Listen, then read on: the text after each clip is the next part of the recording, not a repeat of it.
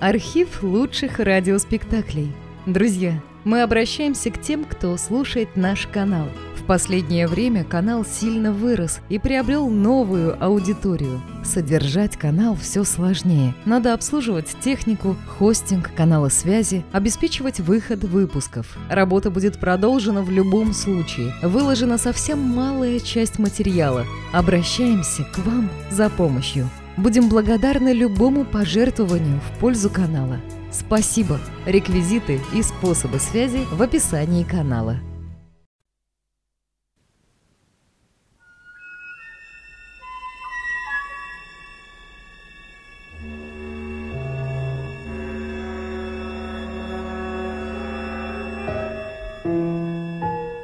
Страница из повести Джека Лондона «Белый клык» читает народный артист Советского Союза Алексей Баталов. Передача первая.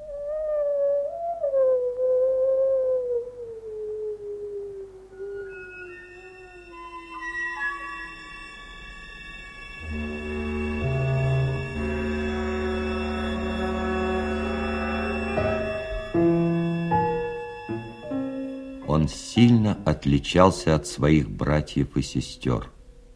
Их шерсть уже принимала рыжеватый оттенок, унаследованный от матери-волчицы, а он пошел весь в одноглазого. Он был единственным серым волчонком во всем помете. Он родился настоящим волком и очень напоминал отца, с той лишь разницей, что у него самого было два глаза, а у отца – один. Задолго до того, как у него открылись глаза, он научился по запаху, осязанию и вкусу узнавать волчицу, источник тепла, пищи и нежности. И когда она своим мягким, ласкающим языком касалась его нежного тельца, он успокаивался, прижимался к ней и мирно засыпал. Первый месяц его жизни почти весь прошел во сне – но теперь он уже хорошо видел, спал меньше и мало-помалу начинал знакомиться с миром. Мир его был темен, хотя он не подозревал этого, так как не знал никакого другого мира. Волчонка окружала полутьма, но глазам его не приходилось приспосабливаться к иному освещению. Мир его был очень мал, он ограничивался стенами логовища, Волчонок не имел никакого понятия о необъятности внешнего мира, и поэтому жизнь в таких тесных пределах не казалась ему тягостной. Еще задолго до того, как в волчонке забрежило сознание, он то и дело подползал к выходу из пещеры. Сестры и братья не отставали от него, и в эту пору их жизни никто из них не забирался в темные углы у задней стены. Свет привлекал их к себе, как будто они были растениями. Химический процесс, называющийся жизнью, требовал света. Свет был необходимым условием их существования, и крохотные щенячьи тельца тянулись к нему, точно усики виноградной лозы, не размышляя, повинуясь только инстинкту. Позднее, когда в каждом из них начала проявляться индивидуальность, когда у каждого появились желания и сознательные побуждения, тяга к свету только усилилась. Они непрестанно ползли и тянулись к нему, и матери приходилось то и дело загонять их обратно. Вот тут-то волчонок узнал и другие особенности своей матери, помимо ее мягкого, ласкающего языка. Настойчиво порываясь к свету, он убедился, что у матери есть нос, которым она в наказание может отбросить его назад. Затем он узнал и лапу, умевшую примять его к земле и быстрым, точно рассчитанным движением перекатить в угол. Так он впервые испытал боль и стал избегать ее, сначала просто не подвергая себя такому риску, а потом научившись увертываться и удирать от наказания. Это уже были сознательные поступки, результат появившейся способности обобщать явления мира, До сих пор он увертывался от боли бессознательно, так же бессознательно, как и лез к свету. Но теперь он увертывался от нее потому, что знал, что такое боль. Он был очень свирепым волчонком, и таким же были его братья и сестры. Этого и следовало ожидать, ведь он был хищником и происходил из рода хищников, питавшихся мясом. Молоко, которое он сосал с первого же дня своей едва теплившейся жизни, перерабатывалось из мяса. И теперь, когда ему исполнился месяц, и глаза его уже целую неделю были открытыми, он тоже начинал есть мясо, наполовину пережеванное волчицей для ее пяти подросших детенышей, которым теперь не хватало молока. С каждым днем Серый волчонок становился все злее и злее. Рычание получалось у него более хриплым и громким, чем у братьев и сестер. Припадки щенячьей ярости были страшнее. Он первый научился ловким ударом лапы опрокидывать их навзничь, и он же первый схватил другого волчонка за ухо и принялся теребить и таскать его из стороны в сторону, яростно рыча сквозь стиснутые челюсти. И уж, конечно, он больше всех других волчат причинял беспокойство матери, старавшейся отогнать свой выводок от выхода из пещеры. Свет с каждым днем все сильнее и сильнее манил к себе серого волчонка.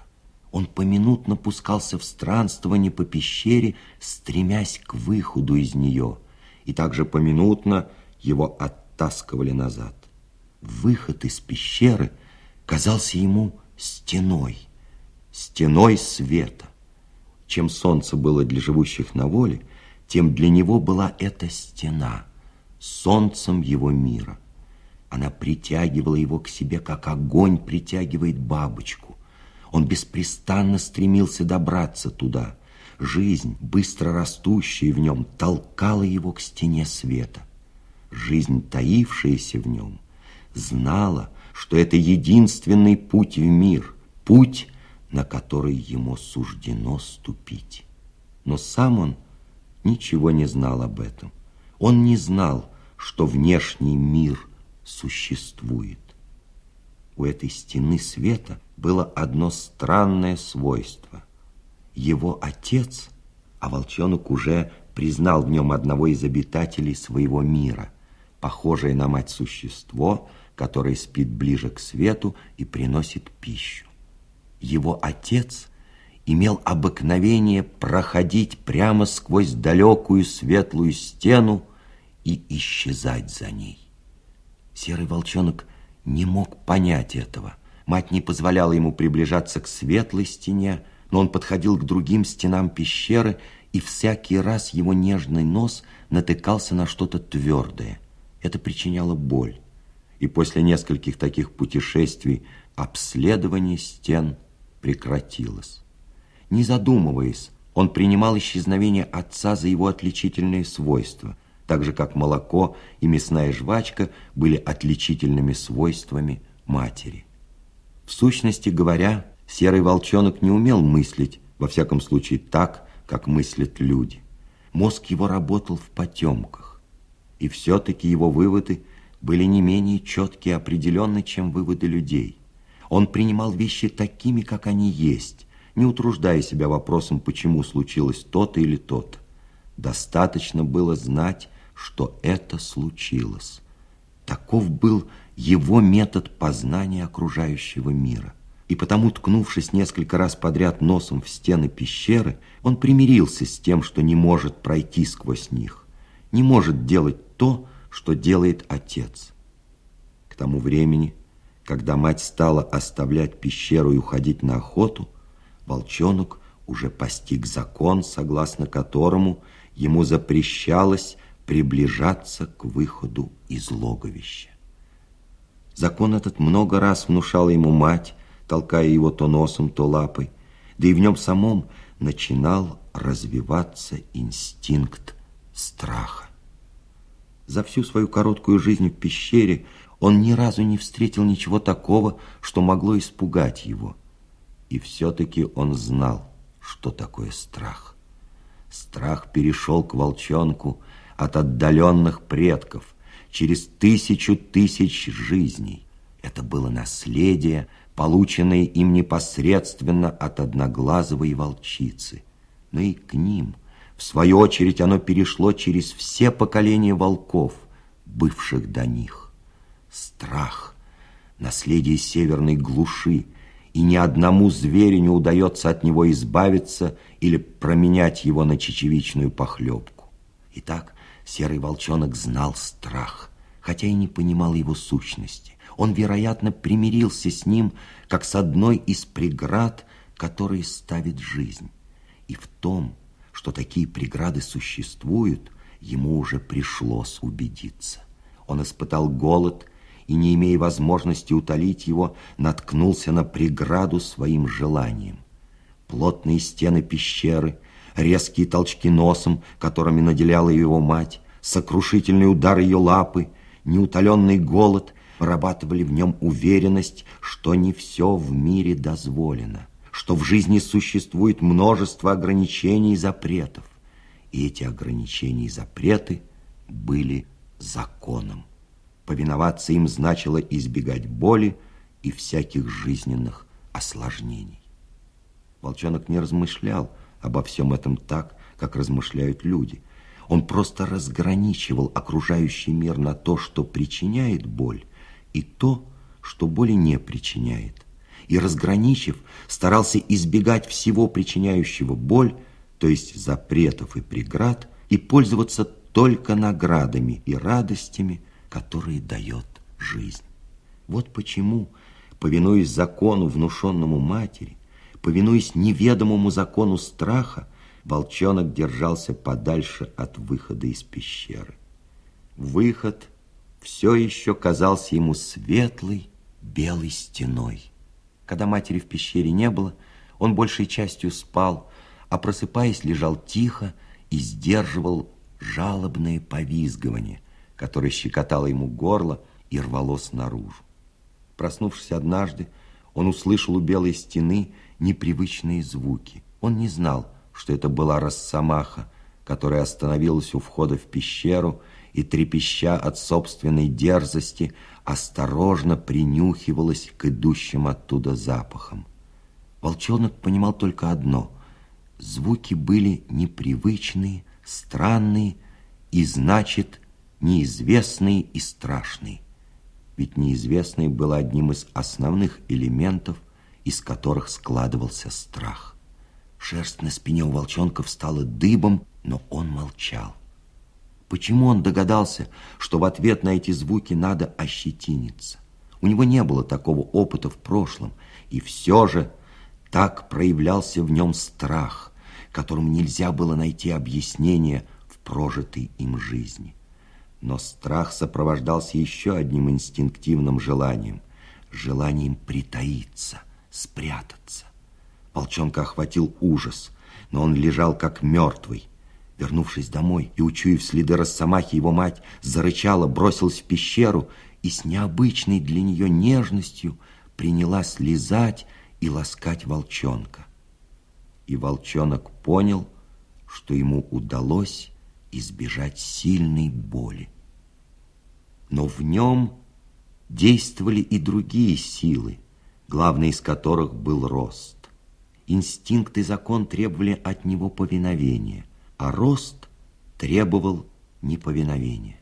Мать и страх заставляли держаться подальше от белой стены, но рост есть жизнь, а жизни положено вечно тянуться к свету, и никакими преградами нельзя было остановить волны жизни, поднимавшийся в нем, поднимавшийся с каждым съеденным куском мяса, с каждым глотком воздуха.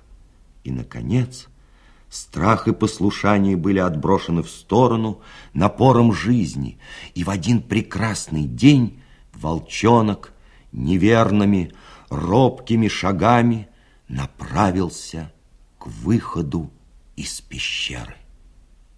Стена внутри которой, как ему казалось, он находился, неожиданно отошла неизмеримо далеко.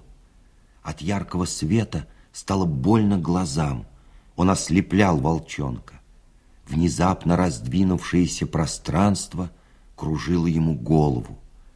Глаза понемногу привыкали к яркому свету и приноравливались к увеличивающемуся расстоянию между предметами. Сначала стена отодвинулась так далеко, что потерялась из виду. Теперь он снова разглядел ее, но она отступила вдаль и выглядела уже совсем по-другому. Стена стала пестрой. В нее входили деревья, окаймлявшие ручей, и гора, возвышающаяся позади деревьев, и небо, которое было еще выше горы. На волчонка напал ужас. Неизвестных и грозных вещей стало еще больше. Он съежился у входа в пещеру и стал смотреть на открывшийся перед ним мир. Как страшно! Все неизвестное казалось ему враждебным. Шерсть у него на спине встала дыбом, он оскалил зубы, пытаясь издать яростное, устрашающее рычание. Крошечный, испуганный звереныш бросал вызов и грозил всему миру. Он осмотрел траву под собой, кустик брусники чуть подальше, ствол засохшей сосны, которая стояла на краю полянки, окруженной деревьями. Белка выбежала из-за сосны прямо на волчонка и привела его в ужас. Он прижался к земле и зарычал. Но белка перепугалась еще больше. Она быстро вскарабкалась на дерево и, очутившись в безопасности, сердито застрекотала оттуда. Волчонок учился. Его маленький слабый мозг, хоть и бессознательно, но сделал вывод. Вещи бывают живые и неживые. И живых вещей надо остерегаться. Неживые всегда остаются на одном месте, а живые двигаются. И никогда нельзя знать заранее, что они могут сделать. От них надо ждать всяких неожиданностей, с ними надо быть начеку. Волчонок шагал неуклюже, он то и дело натыкался на что-нибудь. Ветка, которая, казалось, была так далеко, задевала его по носу или хлестала по бокам. Земля была неровная. Он спотыкался, ушибал нос, лапы. Мелкие камни выскальзывали у него из-под ног, лишь только он наступал на них. И, наконец, волчонок понял, что не все неживые вещи находятся в состоянии устойчивого равновесия, как его пещера, и что маленькие неживые вещи гораздо чаще падают и переворачиваются, чем большие. С каждой своей ошибкой волчонок узнавал все больше и больше. Чем дальше он шел, тем тверже становился его шаг. Он приспосабливался. Он учился рассчитывать свои движения, приноравливаться к своим физическим возможностям, измерять расстояние между различными предметами, а также между ними и собой. Волчонок развивался с поразительной быстротой. Он привык точно соразмерять свою силу и слабость, соображая, когда надо проявить отвагу, а когда осторожность. Оказалось, что осторожность следует соблюдать всегда, за исключением тех редких случаев, когда уверенность в собственных силах позволяет дать волю злобе и жадности. Волчонок питал глубокое уважение к своей матери. Она умела добывать мясо и никогда не забывала принести сыну его долю. Больше того, она ничего не боялась. Волчонку не приходило в голову, что это бесстрашие – плод опыта и знания. Он думал, что бесстрашие есть выражение силы. Волчонок стал сопровождать волчицу на охоту, много раз видел, как она убивает дичь, и сам принимал участие в этом. Он смутно начинал постигать закон добычи. Цель жизни – добыча, сущность жизни – добыча. Жизнь питается жизнью. Все живое в этом мире делится на тех, кто ест, и тех, кого едят. И закон этот говорил – ешь – или съедят тебя самого. Кроме закона добычи, в жизни волчонка было множество других, менее важных законов, которые все же следовало изучить и, изучив, повиноваться им. Мир был полон неожиданностей. Жизнь, играющая в волчонке, силы, управляющие его телом, служили ему неиссякаемым источником счастья. Погони за добычей заставлял его дрожать от наслаждения. Ярости битвы приносили с собой одно удовольствие, и даже ужасы и тайны неизвестного помогали ему жить. И волчонок жил в ладу с окружающей его враждебной средой. Он был полон сил, он был счастлив и гордился собой.